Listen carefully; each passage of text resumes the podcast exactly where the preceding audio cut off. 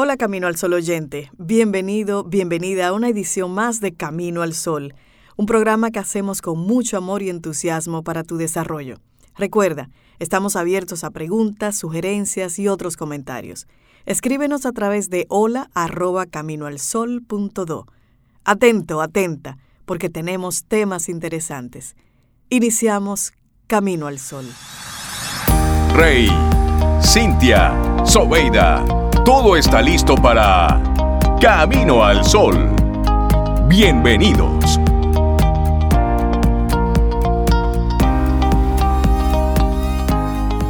Invitarlos a cultivar la confianza y entrégate a lo que viene. Esa es nuestra reflexión en esta mañana. Es que la confianza es una actitud que te permite encontrar fuerza y apertura para afrontar lo que sucede sintiéndote, bueno, sostenido por la vida. Y es que los actos cotidianos están llenos de momentos en los que uno se entrega y confía. Cuando subimos a un autobús confiamos en que el conductor nos llevará a destino. No tenemos ninguna duda solo sabemos que vamos a llegar. Sin embargo, cuando se trata de otro hecho que nos preocupa o en el que entramos en confusión, la tarea tiende a ponerse un poquitito más complicada. Claro, y es que confiar implica dar un paso adelante sin saber exactamente lo que va a ocurrir y a la vez tener muy presentes los recursos personales para desenvolverse ante cualquier situación. Y por eso la confianza está íntimamente relacionada con la autoestima. La confianza es una energía interna que nos impulsa en la vida. Y el concepto que alguien tiene de sí mismo marca la diferencia a la hora de afrontar las distintas situaciones. Esa imagen es resultado de la propia personalidad y del balance que hace uno de sus experiencias, sus resultados, sensaciones, pensamientos y sentimientos que surgen precisamente al respecto de esa experiencia. Como consecuencia, cada ser humano aborda las situaciones de la vida con un talante diferente. Bueno, de Algunas personas, a pesar de haber tenido experiencias muy duras, pueden afrontar lo que les ocurre con serenidad y confianza. Tienen como esa fuerza interior mientras que otras tienden a ser una, un poquito más escépticos, digamos. Bueno, en función de la visión que uno alimente de sí mismo o de los demás, la confianza surgirá con mayor o con menor fuerza. Así es. A veces una persona puede llegar a engañarse y alimentar entonces una falsa confianza. Pensar que todo es posible cuando uno quiere o que no necesita a los demás. Es una fantasía que lleva a perder la perspectiva vital, tarde o temprano se vive entonces la frustración de encontrarse con esa experiencia, ese golpe de realidad. Ay, sí. Mira, y Roberto, por ejemplo, es muy hábil en su entorno social. Le cae muy bien a los amigos y parece una persona bastante segura. Sin embargo, en la casa todo su personaje se desmonta, no soporta ningún tipo de crítica porque eso le convierte en una persona muy vulnerable y para evitar sentirse así, se defiende ante los demás entrando en discusiones, con lo que consigue lo contrario de lo que desea, apartarse de los seres que ama. Es decir, que luz en la calle eh, y, oscuridad en, la, casa. Eso, mm. eso, es y eso pasa, eso pasa mucho. Más de lo que se pudiera creer. ¿eh? Sí, sí, sí. Y es frecuente que personas con una falsa confianza muestren un sentimiento de excesiva superioridad con objeto de ocultar esa inseguridad que sienten dentro de sí mismas. Ahí sí. Así es. Ciertas vivencias tempranas de la infancia pueden llevar a algunas personas a enfrentarse con los demás por temor a ser atacadas y toman esas actitudes. Por ello es esencial un reconocimiento sincero de aquello que nos resultó doloroso y una actitud de amor hacia uno mismo que ayude a aliviar las carencias y que fomente la auténtica confianza. De lo contrario, se puede llegar a crear una máscara con la que se intenta mostrar al mundo aquello que en su fuero interno no llega uno a creerse ni a encontrar de verdad. Pero hablemos de valentía y humildad. A lo largo de la vida la mayoría de personas acumulamos experiencias que pueden ser dolorosas, que nos llevan a pensar que es posible que no seamos capaces, no seamos lo suficientemente válidos. Y desde ese sentimiento de, de inadecuación surge lo contrario a la confianza, que es el miedo. Pensar que nada va a cambiar o que lo bueno le ocurre a los demás puede entonces llegar a crear una convicción interna de fracaso, que es tan rígida que condicione las experiencias de la vida. El miedo nos cierra a lo que está por venir. Dejarse dominar por esta emoción entonces puede llevar a mermar las propias capacidades y con ello a reducir las posibilidades de lo más importante, que es vivir plenamente. Así es. Y en estos casos eh, ayuda a tomar conciencia y practicar una actitud de apertura eh, que no dé inconsistencia. Y cuando una persona está dispuesta a eso, también asume que entra en el terreno de la vulnerabilidad. Y abrirse a lo que surge de uno mismo sin necesidad de poner una pantalla protectora es un acto de valentía y de humildad. La confianza requiere de este mirar auténtico y honesto.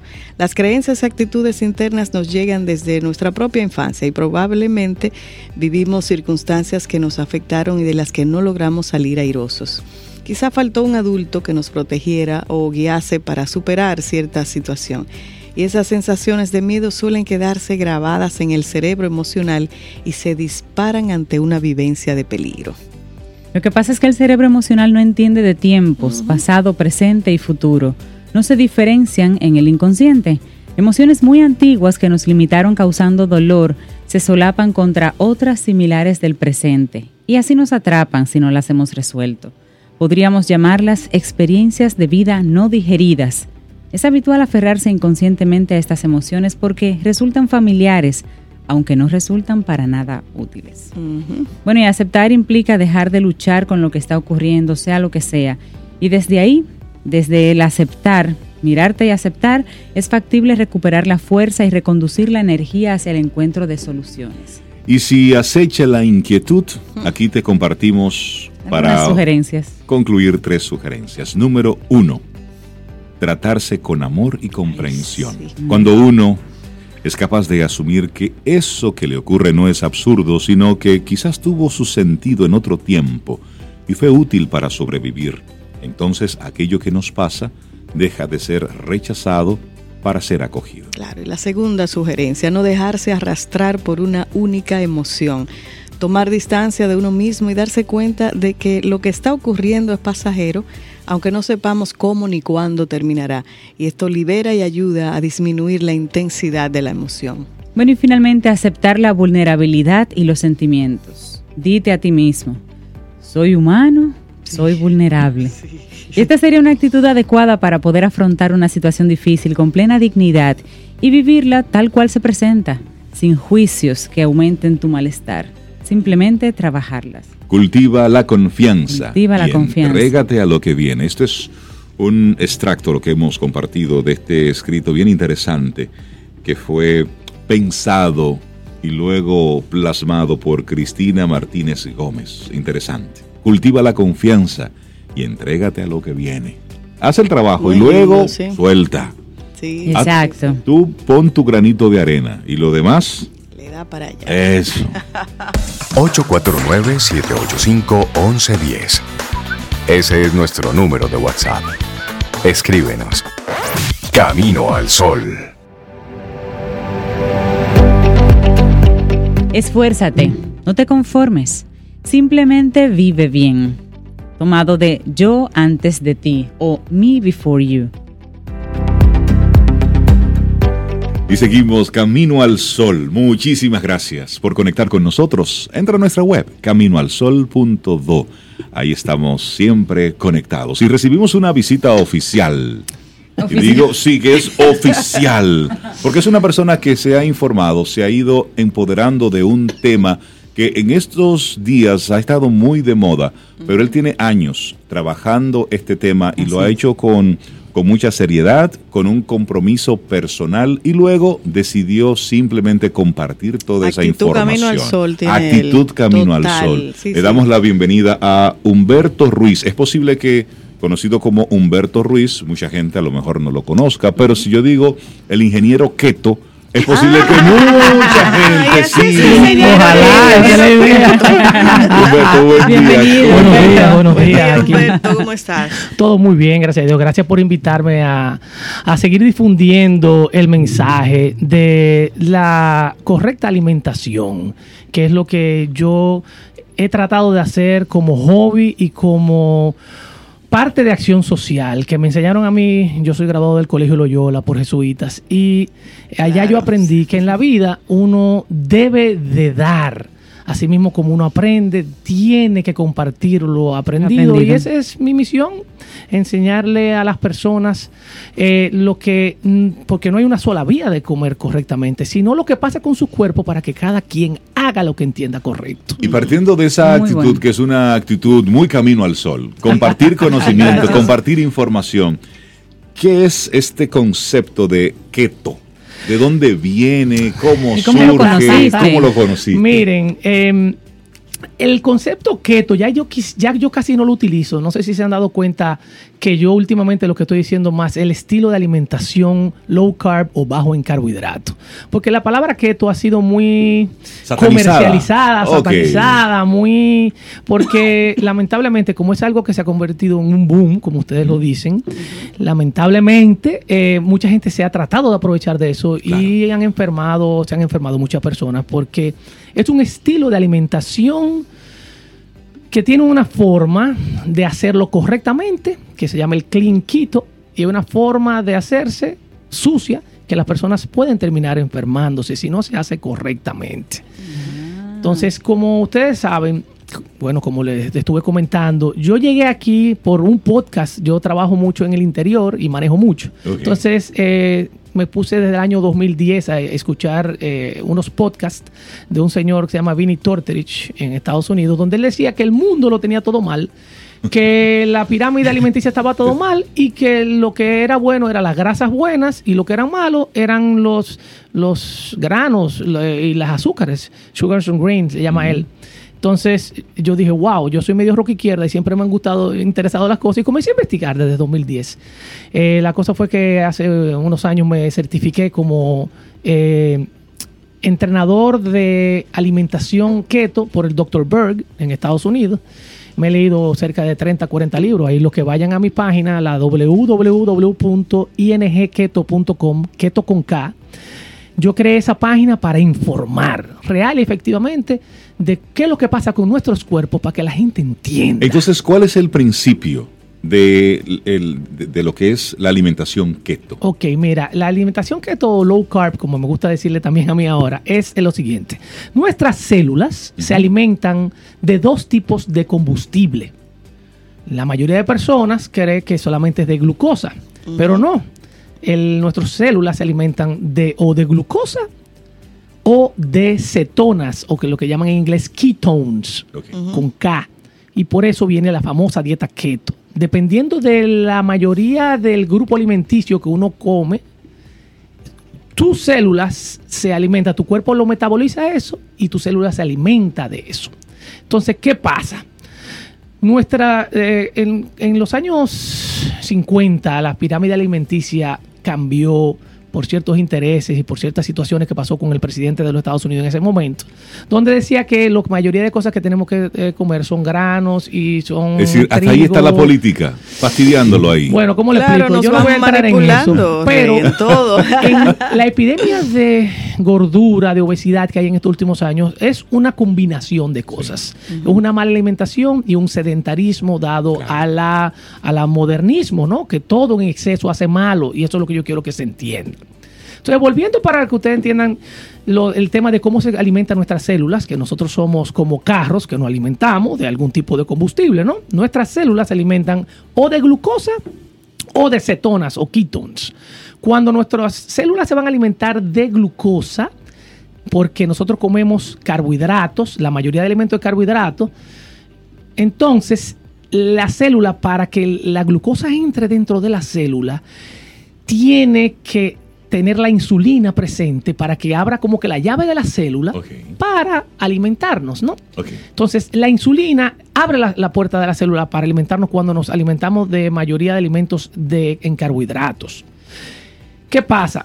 Eso está todo bien, nuestro cuerpo es, eh, lo metaboliza bien, pero la insulina, cuando nosotros comemos muchos carbohidratos simples, como son los refrescos, eh, los alimentos que tienen mucho almidón, como son los víveres, la papa, em, y los, el trigo, todo lo que venga del trigo, maíz, todo ese tipo de cosas, cuando nosotros lo comemos, nuestro sistema digestivo lo convierte en glucosa, nos lo manda para el torrente sanguíneo para que nuestra célula se alimente, pero cuando la célula ya se llena, todo ese exceso de glucosa, entonces la insulina la agarra y la guarda primero como glucógeno en nuestro hígado y nuestros músculos, que viene siendo como una cisterna para cuando nosotros no estamos comiendo, que estamos durmiendo, lo que sea, entonces el cuerpo toma de ahí. Toma de ahí ¿verdad?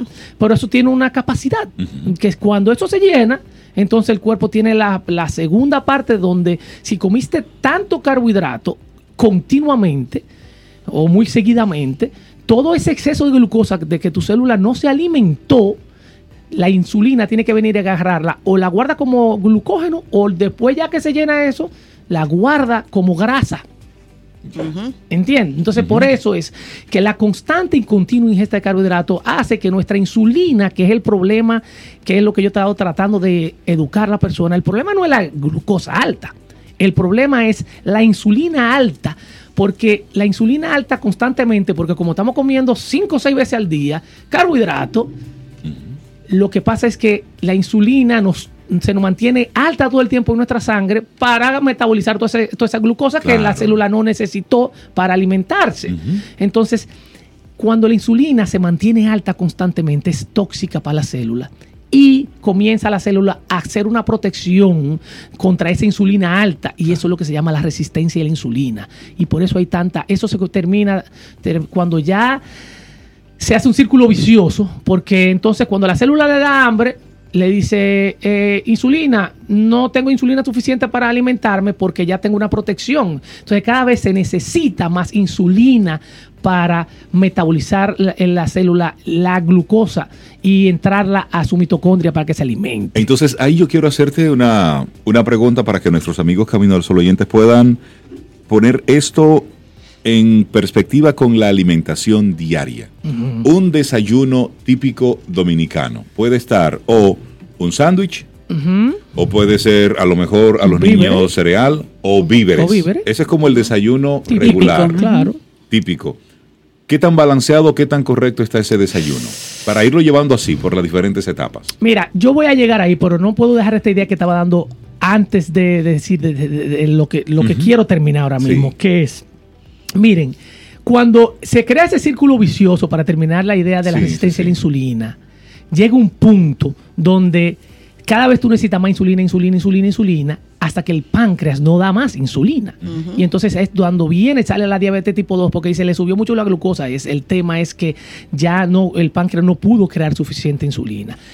Y para darte un ejemplo, si Humberto Ruiz, el ingeniero Keto, a los 18 años se come un pan de agua en ayuno, yo me hago un examen de sangre y veo que eso se convirtió en glucosa y yo necesitaba a los 18 años un uno de insulina para metabolizar eso. Y si yo y ya, ¿verdad? Y el cuerpo lo metabolizó y yo. Ahora Humberto Ruiz a los 47 años, si tiene 47 años comiendo mucho carbohidrato todo el tiempo, se ha creado una resistencia a la insulina y cuando me como mi pan, te dicen, bueno, pero la glucosa está bien, no hay problema, pero cuando tú te vienes a ver a los 47 años, la, eh, la insulina es 3 y 4 veces la cantidad que necesitaba a los 18 años, porque creaste esa resistencia a la insulina. Entonces, ¿Qué es lo que yo digo? El problema no es la pizza, el pan, ni nada de eso. El problema es desayuno, merienda, comida, merienda, cena. Llena de carbohidratos. Carbohidratos simples. Ah, pero aquí comemos arroz todos los días. El tema es, este, voy a ir a tu pregunta, no te preocupes. El tema es que cuando tú llegas a eso, llega la resistencia a la insulina, comienza, comienza a, los, a los 40 años a, decir, wow, pero yo no tenía esta grasita y, me alimentaba bien, y mira que yo como avena, mira que yo me desayuno esto y lo otro, pero lamentablemente la, eh, mi mamá siempre decía, el exceso de algo hace daño. Todo no importa exceso lo que sea. lo que sea. Tome mucha agua y es comer balanceado. Y cuando ya uno llega a esta, esta situación de una resistencia a la insulina por diabetes tipo 2, de un problema metabólico, porque la insulina alta es propicia para que se desarrolle más fácilmente un cáncer, un Alzheimer, eh, un, muchas enfermedades que están, muchas alergias, muchos tipos de cosas, porque la insulina se ha mantenido alta todo el tiempo.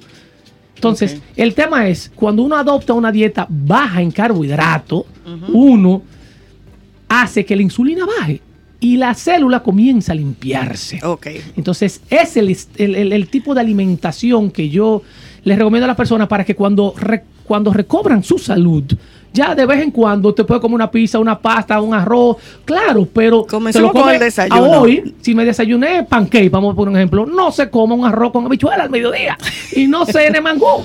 Usted come vegetales o ensalada con un pedazo de carne, pollo, Entonces, res, lo que sea. Entonces, en esa misma línea, ingeniero Keto, la gastronomía nuestra es rica en todo.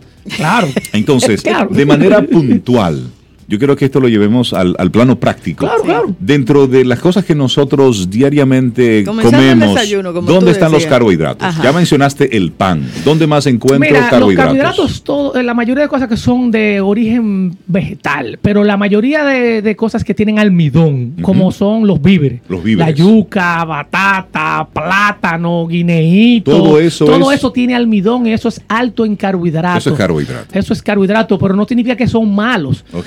Los que son peores son los que se convierten en azúcar fácilmente. ¿Cuáles son esos, por ejemplo? O todas las frutas, como la piña, como lo es ¿no le van a guineo, comer como fruta? toda la Guineo. fruta. Yo no estoy diciendo con esto que no se coma fruta. Óigame bien. Sí, no, si no, es lo para que estoy diciendo es que decida cuándo usted va a comer algo y sus próximas dos o tres comidas no Que no la es haga todo algo. todos los balance, días. balance. No es todos los días, o sea, es balance. Si usted se desayunó fruta, que yo no lo recomiendo, yo recomiendo que las personas coman su carbohidrato en la noche, preferiblemente. ¿Es verdad? Sí, porque en la noche tú- los carbohidratos desconectan el cerebro y tú descansas mejor. Es decir, No- por usted ejemplo- se baja un plato de conflay en la mañana con leche y, y de, de repente le va a dar un sueño, como a la, si se lo comió a las 7 de la mañana, usted va a empezar. Pero por, por ejemplo, yo, yo me di un- unos viveritos, unos viveritos antes de hacer camino al ¿Cuál sol. viverito? A ver. Eh, unos guineitos. Guineitos, ok. Con un revoltito de huevo, doctor. Perfecto. Hace camino al sol. Eh, arranca un buenos días. No, Como Imagino, tú arranques buenos días, ya lo entendemos, Sí. porque con víveres que eh, con víveres que yo arranco con, con- con fuerza, con ánimo. Bueno, Entonces, ¿cuál, cuál- un sería lo- la sugerencia? ¿Cuál sería un,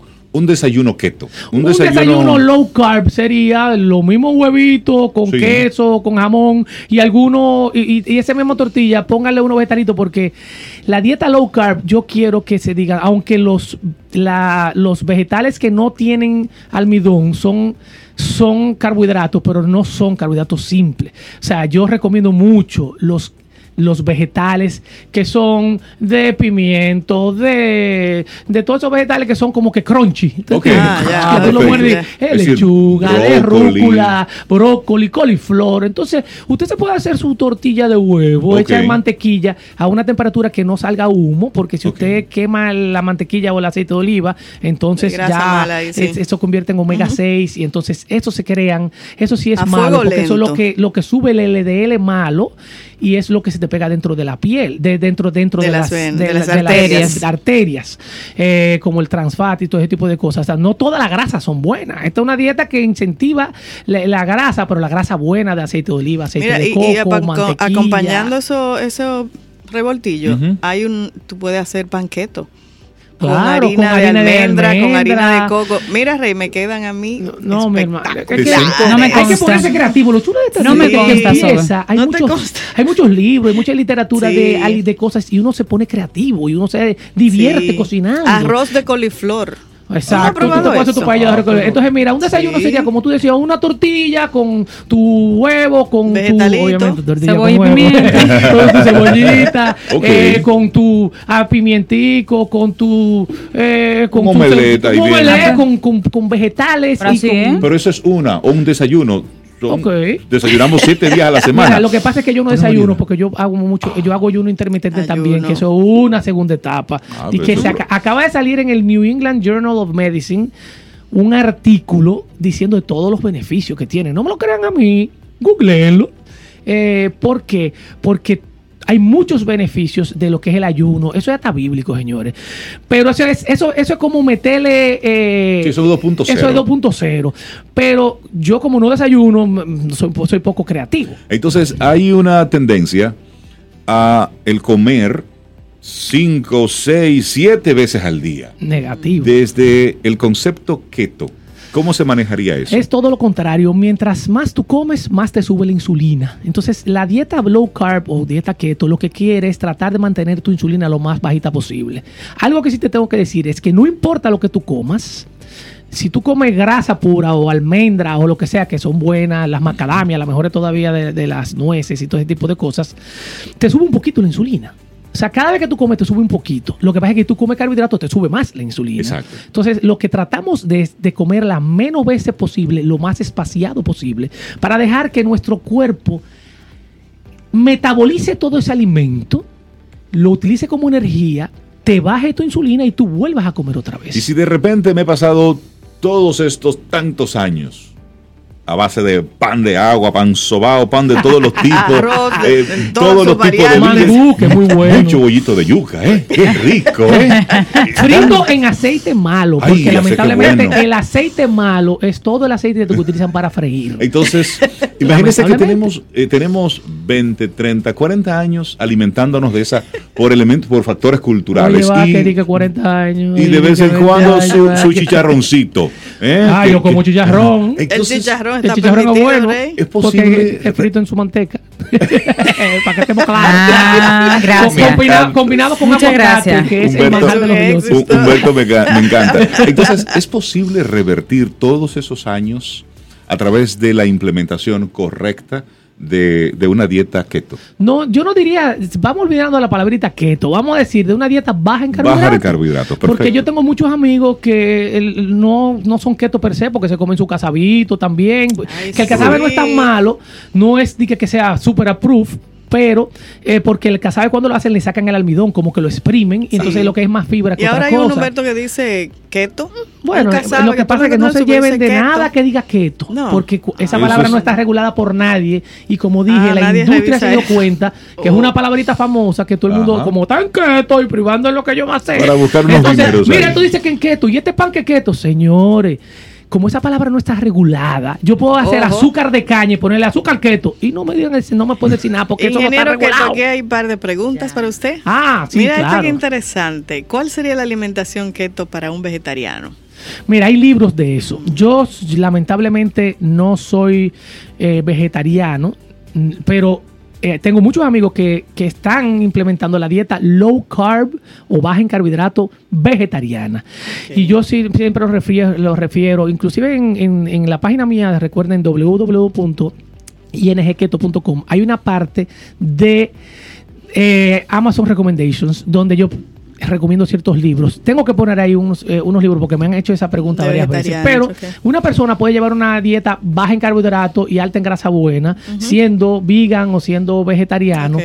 ¿Por qué? Porque tú tienes el aceite de oliva, el aceite de coco, que te... No, no sé si las personas que no tienen problemas con los lácteos, porque hay muchas personas que tienen Sí, que son cierta intolerancia intolerante, pero no sé si la mantequilla, que hay, mu- hay, hay muchos que pueden, hay muchos que no pueden, ¿entiendes? Y Sí, pero- otra, nuestro camino solo oyentes activos, tú No, sabes. activos, in- ¿Qué, qué hay que hacer para iniciar una alimentación baja en carbohidratos y qué tiempo le tomaría limpiar su Porque es para sistema? 120 años que vamos. Ajá. Sí, sí, sí, el tiempo Miren, de limpieza del Yo sistema. para de eso creé esa pan. página mía.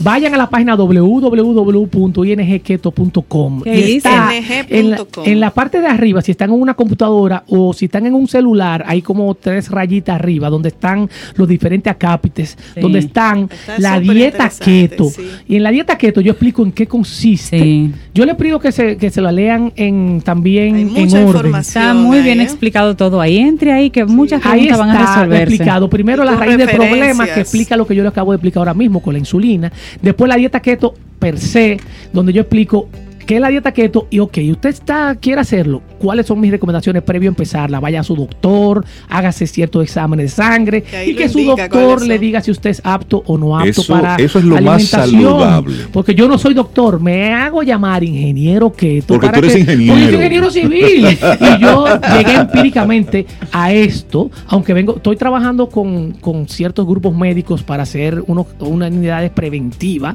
con el doctor José Rafael Yunen, ahí con el grupo Yunen y con la ARS Yunen también. Y aunque tienes más de Venimos- 10 años en el tema, yo hay tengo que más de 10 decir años, que no pero es empírico. Me, Investigando. me fui fuera, hice unos seminarios fuera y me certifiqué como keto coach eh, y como intermediate fasting. Pero, como les digo, yo creé eso. También tengo un canal de YouTube donde gran parte de lo que yo explico están, hice una serie de videos. En, en YouTube estoy como ingeniero keto y tengo mi Instagram que es eh, Hay que ING Keto ING también. Keto, Claro. Arroba ING Keto. Como ingeniero civil veo aquí que dice cálculos macros. ¿Qué sé? Hay que andar con una Bueno, calculadora, hay personas. ingeniero. Lo que pasa es que esa página yo la hice lo más completa posible. Y para las personas que le faltan 5 o 10 libritas, que son los más kiki, geeky, que no, que son. Mira que yo tengo 5 libras de paz y entonces, que tú sabes. Entonces, ¿qué pasa? Ese tipo de personas, y. porque la- en el mundo es de todo, créanme. Eh, a ese tipo de personas que no, que lo macro, ahí yo creé esa, ese ma- esa calculadora donde, dependiendo, de- usted le pone su peso ideal y le dice cómo usted setear un app que está llamada MyFitnessPal y My explico ahí Pal. también cómo se setea eh, todo eso para usted llevar, si usted quiere contar calorías y todo lo que usted se come, se con come. ese app usted lo, Usted lleva, lo lleva. y tiene una idea. O sea, es un es una página Una que creé realmente para que las personas se informen y con a través de mi red social ingketo.com yo lo que hago es que me junto con con las personas que le interesen, que tengan cierta pregunta, yo digo, mira, este jueves me voy a tomar un roncito, porque sí, hay ciertos alcoholes que Eso. son keto. Que son que. Ah, ah, Después que usted ya más o menos en La salud, cerveza no es usted- keto, por lo menos la que es más keto, consumimos aquí, Pero no es todos los keto, alcoholes ¿eh? Y el que quiera que usted- que si el whisky, que si el vodka, Vodka, que si el ron. Eso va. todo eso va Todo- moderado y no todos los días, a toda hora. O sea, Entonces, tiene que tomar hoy que- y durar tres días. Se puede su vivir, se vive, se vive. Creo Sí, que vida, Humberto se va a convertir Un en un colaborador en- de, low carb aquí Sí, en Camino al Sol. sí. Humberto, este tema es muy amplio Uy, sí. y queremos extenderte eh, una invitación o varias invitaciones Ah, para que esto orden. podamos irlo llevando paso a paso. Es mucha la información que, que se que hay que compartir y me gusta mucho desde donde tú la estás compartiendo, que es desde ese interés en llevar información validada con muchísima responsabilidad y que ha sido el resultado de una experiencia personal, de una experiencia familiar, porque veo que en la web eh, está la imagen de, de un hermano tuyo. Sí, de mi hermano que rebajó 120 libras en 10 meses. 120, 120 libras en 10 meses. Wow, con- solamente con llevando esa dieta. Diendo- llevando una dieta low carb. Y lo bueno de esta dieta es que como es alta en grasa, y esto es matemática coquito, la persona no le da tanta hambre porque la grasa el cuerpo dura más tiempo metabolizándola. Entonces cuando usted se come unos huevos con mantequilla, con- no le va a dar hambre tan rápido a que se coma un conflé con leche. ¿Entiendes? O que se coma un... Entonces, la persona que, que se come en su grasita no le da hambre tan comúnmente. Mira, no, y yo, que pasé por el cruce de Controva como una pedraza. Así que yo voy a girar el yo chicharrón. quiero que, los oyentes se vayan con esta idea, por favor, y déjame estos 30 segunditos. Mira, nuestro cuerpo es como un vehículo, como un motor de carro. Si usted un, un carro nuevo le pone gasolina mala, él va a funcionar, pero va a durar menos tiempo en dañarse la primera vez. Si usted desde el principio le pone combustible bueno, va a durar más tiempo. Ahora, si usted se le dañó su carro porque le ponía gasolina mala, lo arregla y le comienza a poner gasolina buena, su, su carro le va a durar más tiempo funcionando sin dañarse.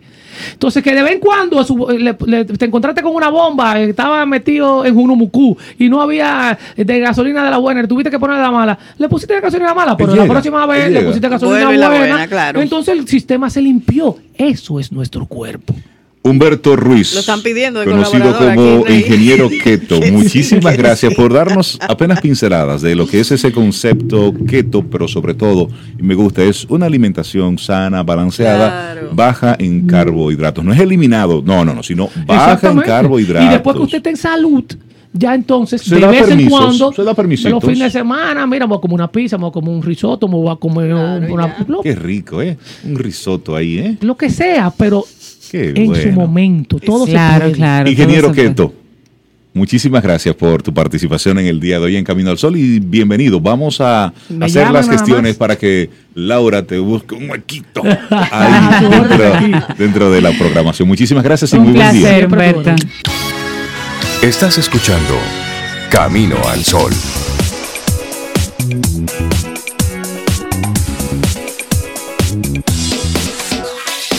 José Bretón, una persona ocupada y preocupada por que se den buenas las conversaciones. Y hoy tenemos un tema sumamente interesante.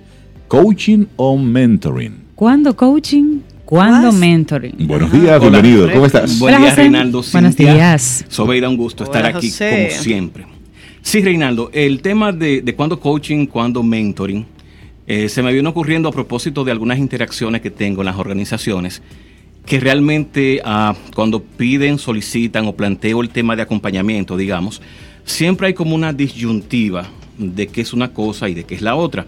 Amén de que sabemos ya, y no vamos a entrar ahí, de que el término coaching a veces es un poquito amplio y usado en diferentes aspectos. Entonces, eh, primero voy a definir a grandes rasgos de qué se trata una cosa y la otra. Sí. Y segundo, voy a compartir cuáles contextos son propicios para manejar una conversación u otra. Coaching es una relación en la cual se sigue una estructura, una conversación que un experto a, a través de ella estructura, ayuda a clarificar, ayuda a hurgar en el mundo interior de la persona, a entender qué cosas le funcionan y no, cómo mirar de forma distinta, reestructurar sus entendimientos sobre algunos eventos. Temas típicos de coaching tiene que ver cómo entiendo una relación con una persona de forma distinta, por ejemplo. Temas de coaching tiene que ver cómo desarrollar algún tipo de competencia específica y esto no tiene que ver, es importante señalarlo, propiamente con lo que yo puedo descifrar o decir desde el conocimiento, sino aquello que se me, que se me impide hacer o que se me dificulta hacer para ser un poco más específico. La conversación de mentoring tiene otro, otra mirada. El mentoring tiene una persona que tiene experiencia sobre algo, comparte su experiencia sobre ese elemento en cuestión. En las organizaciones es muy típico, por ejemplo, cuando una persona es nueva y entra a manejar un segmento o un tipo de negocio diferente al que había tenido, para reducir esa curva de aprendizaje y tener mucho más claridad, acelerar la incorporación productiva, se busca un mentoring para que pueda manejar términos de negocio, enfoques de negocio y poder avanzar en esa perspectiva. Entonces, ambas conversaciones sí tienen cosas en común y buscan desarrollar la capacidad de acción de la persona. Ambas conversaciones salen de la mirada tradicional de pensar que la solución es más conocimiento a través del entrenamiento, sino se centran en construir, ya sea de manera eh, personal, único, como tiende el coaching, a construir experiencias que les sean útiles a las personas para poder hacer uso, para poder resolver, para poder abordar contextos específicos. Y aquí una característica importante es la que acabo de decir. En coaching, en mentoring, estamos trabajando con situaciones reales, con experiencias específicas. Estamos hablando o mirando algo que no me funciona con alguien, con algo, con una institución, con la forma de entender algo. Entonces, dicho esto, eh, vamos entonces a Y ver buena- un poquito buena la más. aclaración, claro. Sí, porque a veces, eh, Cintia, eh, vuelvo a insistir un poco, te hablan de mentoring, pero están pensando en coaching, te hablan de coaching, están pensando en mentoring. Sí. De hecho, aprovecho y digo algo más, coaching es una conversación muy pura, muy retadora, es despiadadamente, eh, desde la mirada del coach, despiadadamente eh, constructiva para la persona. Y eso dice, hay algo implícito acá, eh, y como se dice y se conoce, el- en las sesiones de coaching alguien pregunta qué es el coach y alguien encuentra respuestas. Eso no es lo que se da en la sesión de mentoring. En la de mentoring mucho más compartido, mucho más bidi- bidireccional en este sentido, es mucho más exploratorio, se muestran caminos que se pueden seguir por la experiencia o por los conocimientos, se busca obviamente que cada persona se esté haciendo cargo de lo que va entendiendo, pero son enfoques distintos. Y para cerrar, Y la persona que va haciendo el acompañamiento, eh, eh, José, en mentoring, se involucra en la toma de decisiones, se involucra en ver las perspectivas, se involucra en lo que es un plan de acción. yo diría que más que se involucra, le muestra caminos, Ok. le muestras bondades y debilidades. Ok, que en el coaching esperamos que la persona los vaya Lo encontrando vaya encontrando. por su propia reflexión. Ya. Y vamos a poner un ejemplo para, para cerrar esta parte. Un emprendedor necesita de ambas cosas. Un emprendedor que se pregunta qué voy a hacer, cómo puedo yo abordar esta intención o esto que estoy visualizando, qué puedo hacer mejor con estas habilidades o cosas que me gustan, necesita un coach que le ayude en la conversación a clarificar de qué se trata, lo que quiere hacer. Un emprendedor, siguiendo con el ejemplo, que dice, bueno, voy a trabajar con ah, temas de dietas, en este caso de keto, voy a, entonces pudiese auxiliarse o apoyarse en un mentor y decir, mira, este tipo de negocio funciona de esta forma. Eh, yo trabajé con algo parecido a esto y lo que manejé para ah, mm, incluirlo, para hacerlo demandable en el mercado, fueron, fueron tales experiencias o estrategias. Entonces, en ambos casos, lo que quiero decir es que una persona pudiera necesitar ambas cosas, es importante, y las dos se enfocan a elementos distintos. Una mucho más salsera, la persona, explorar el interior, entender desde, desde mí lo que algo que quiero lograr y la otra acompañarme a construir experiencias o co-crear experiencias. Entonces, en las organizaciones, si vemos este planteamiento que hemos hecho, ambas son inmensamente útiles. ¿Por qué? Porque primero tener un mentor del área del negocio en el cual trabajo se hace útil porque puedo avanzar, acelerar el proceso de cómo entender la cultura del negocio, cómo entender el tipo del negocio al cual trabajamos. No es lo mismo una persona que esté trabajando hoy día en manufactura y mañana va a un área de servicio, un área bancaria, necesita entender el metabolismo propio de ese negocio. No significa que no tiene las habilidades, es que necesita mirar cuán rápido son las decisiones, cómo se manejan los contactos con clientes, cómo se hacen las cosas en esas culturas. Y también se da muchos casos que hay personas que eligen mentores en el sentido de que yo puedo decir, wow, Sobeida tiene una capacidad de manejar situaciones difíciles que me encantaría recibir eh, eh, sus, sus Sería como acompañamiento. Su acompañamiento en enfoque de mentoría para entender un poco más cómo ella entiende esto y cómo yo puedo traer esto hacia mí. Por eso es, en muchas organizaciones se crea la cultura de que puedas elegir un mentor y sobre todo acompañarse mucho de un plan de carrera que ya se tenga establecido. Es decir, yo estoy trabajando hoy en el área de recursos humanos, se me ocurre pensar esto, sin embargo me visualizo y pudiera yo explorar o escalar en el área de servicio y yo puedo ir trabajando a través de la mentoría con alguien en la organización que me permite identificar cómo alcanzar algunas competencias, cómo caminar o entender algunos elementos que me puedan llevar hacia ese punto en cuestión. ¿Y cuáles serían, José, esas características que necesitaría, perdón, tener un mentor para, para poder acompañar a alguien en una empresa? Sí, eh, las dos tienen como base la parte conversacional, lingüística, generación de confianza, tiene como punto de partida la necesidad de entender que esto no es duro, esto es blando. El mentor necesita tener habilidad de poder construir experiencias y saber compartir experiencias, saber poder poner en palabras esos, esas visiones o pensamientos que le puede funcionar a la persona a la vez de retarlo para poder entender cómo puede la persona identificar y qué implicación tiene un elemento u otro. Es decir, no basta con yo tener mucha habilidad o experiencia en el área y a, veces no puedo comunicar ah, de forma amigable, útil, de forma funcional, cómo considerar estos elementos. En la mentoría hay algo muy interesante y es que puede traicionarnos el elemento de que como puedo hacer sugerencias o puedo dar ligeros consejos, pudiera jugar el juego de, de darlo de manera muy determinística, de manera muy cerrada. Entonces el mentor necesita salirse en ese momento, que para mí es uno de los retos naturales que tiene, salirse de la posición que ocupa y más bien entrar en una conversación que pueda ayudar al desarrollo de la persona desde lo que yo puedo alcanzar a ver. Pero también hay que tener la suficiente grandeza de entender que alguien que no sea yo puede ver algo más útil como lo estoy viendo yo. Es, como, es como un cruce interesante porque el mentor no deja de aprender sino más bien va estirando, va, ah, diríamos, elevando la cuerda para que la persona pueda seguir caminando hacia, siempre pensando que esa persona puede tener habilidades mejores que las mías, pero sobre todo la finalidad es transmitir la experiencia, transmitir el conocimiento, a poder avanzar en el proceso de madurez de la persona desde esa mirada. ¿Y cuál sería la sugerencia, José, de nuevo, en una empresa? Que a mí, por ejemplo, que me asignen un mentor o que yo lo elija. Ah, ok, eso es buenísimo. Mira, la mentoría es un proceso más a largo plazo que el coaching. El coaching se maneja 8, 12 sesiones promedio por competencia, estamos hablando de 3, 4 meses, y son intercaladas de una semana, dos semanas, más o menos en promedio, dependiendo de la situación. El mentoring es más a largo plazo. usualmente son conversaciones que pudieran ser un poco más flexibles. ¿Por qué te digo esto, Sobeida? Porque esto trae consigo que tiene que ser una persona con la cual tú hagas una un clic, una empatía, conexión, una cercanía, una empatía más allá que la misma conversación.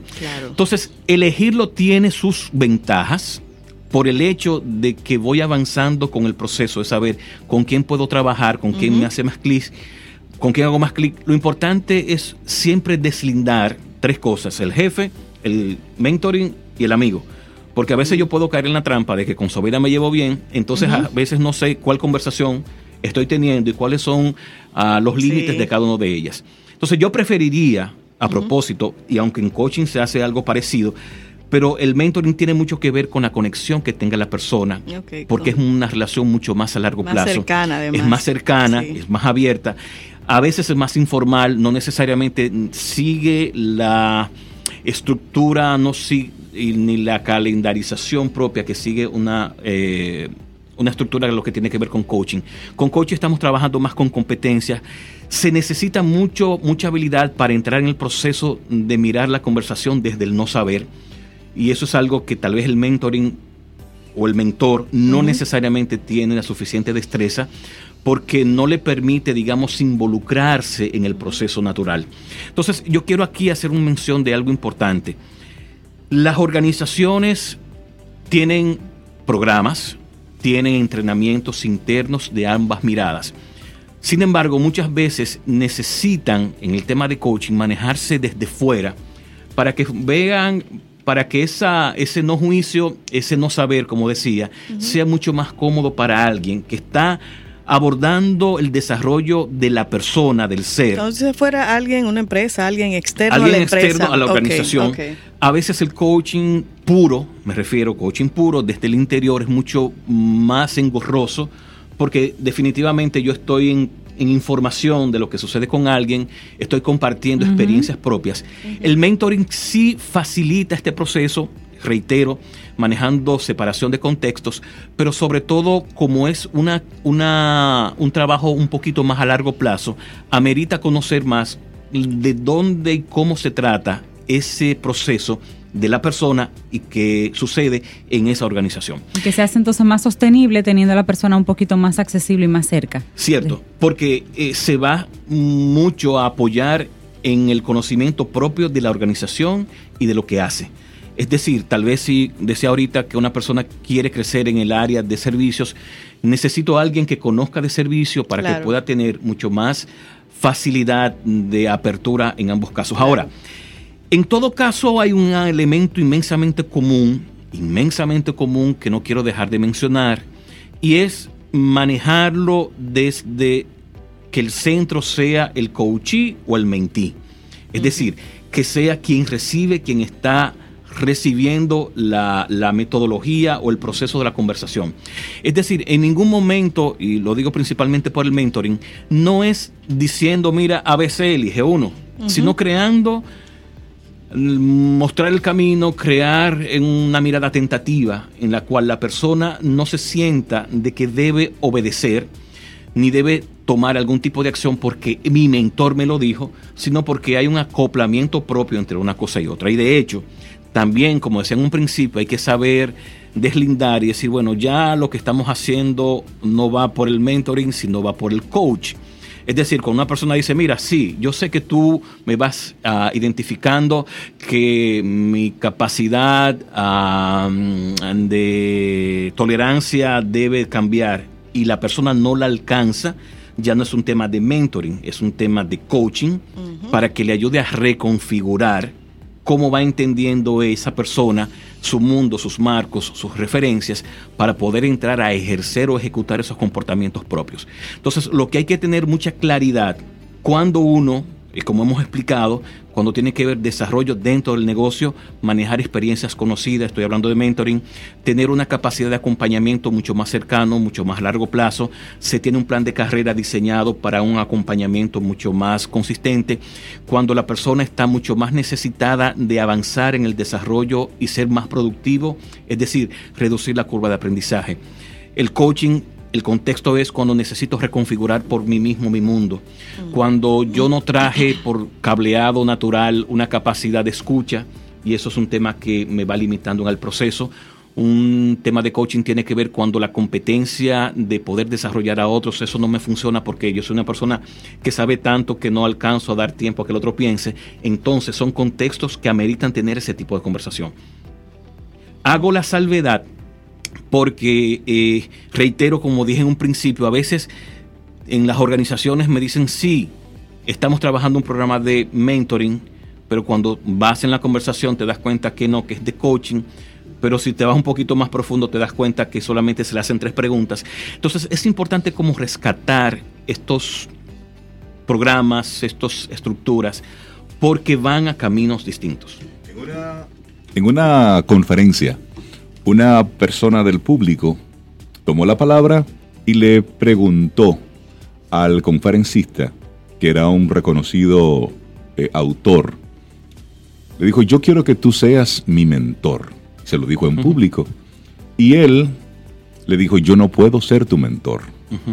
Porque la mentoría surge a propósito de una relación, surge a propósito de una cercanía surge a propósito de una amistad, si se quiere, surge a propósito de un, de un relacionamiento casi energético.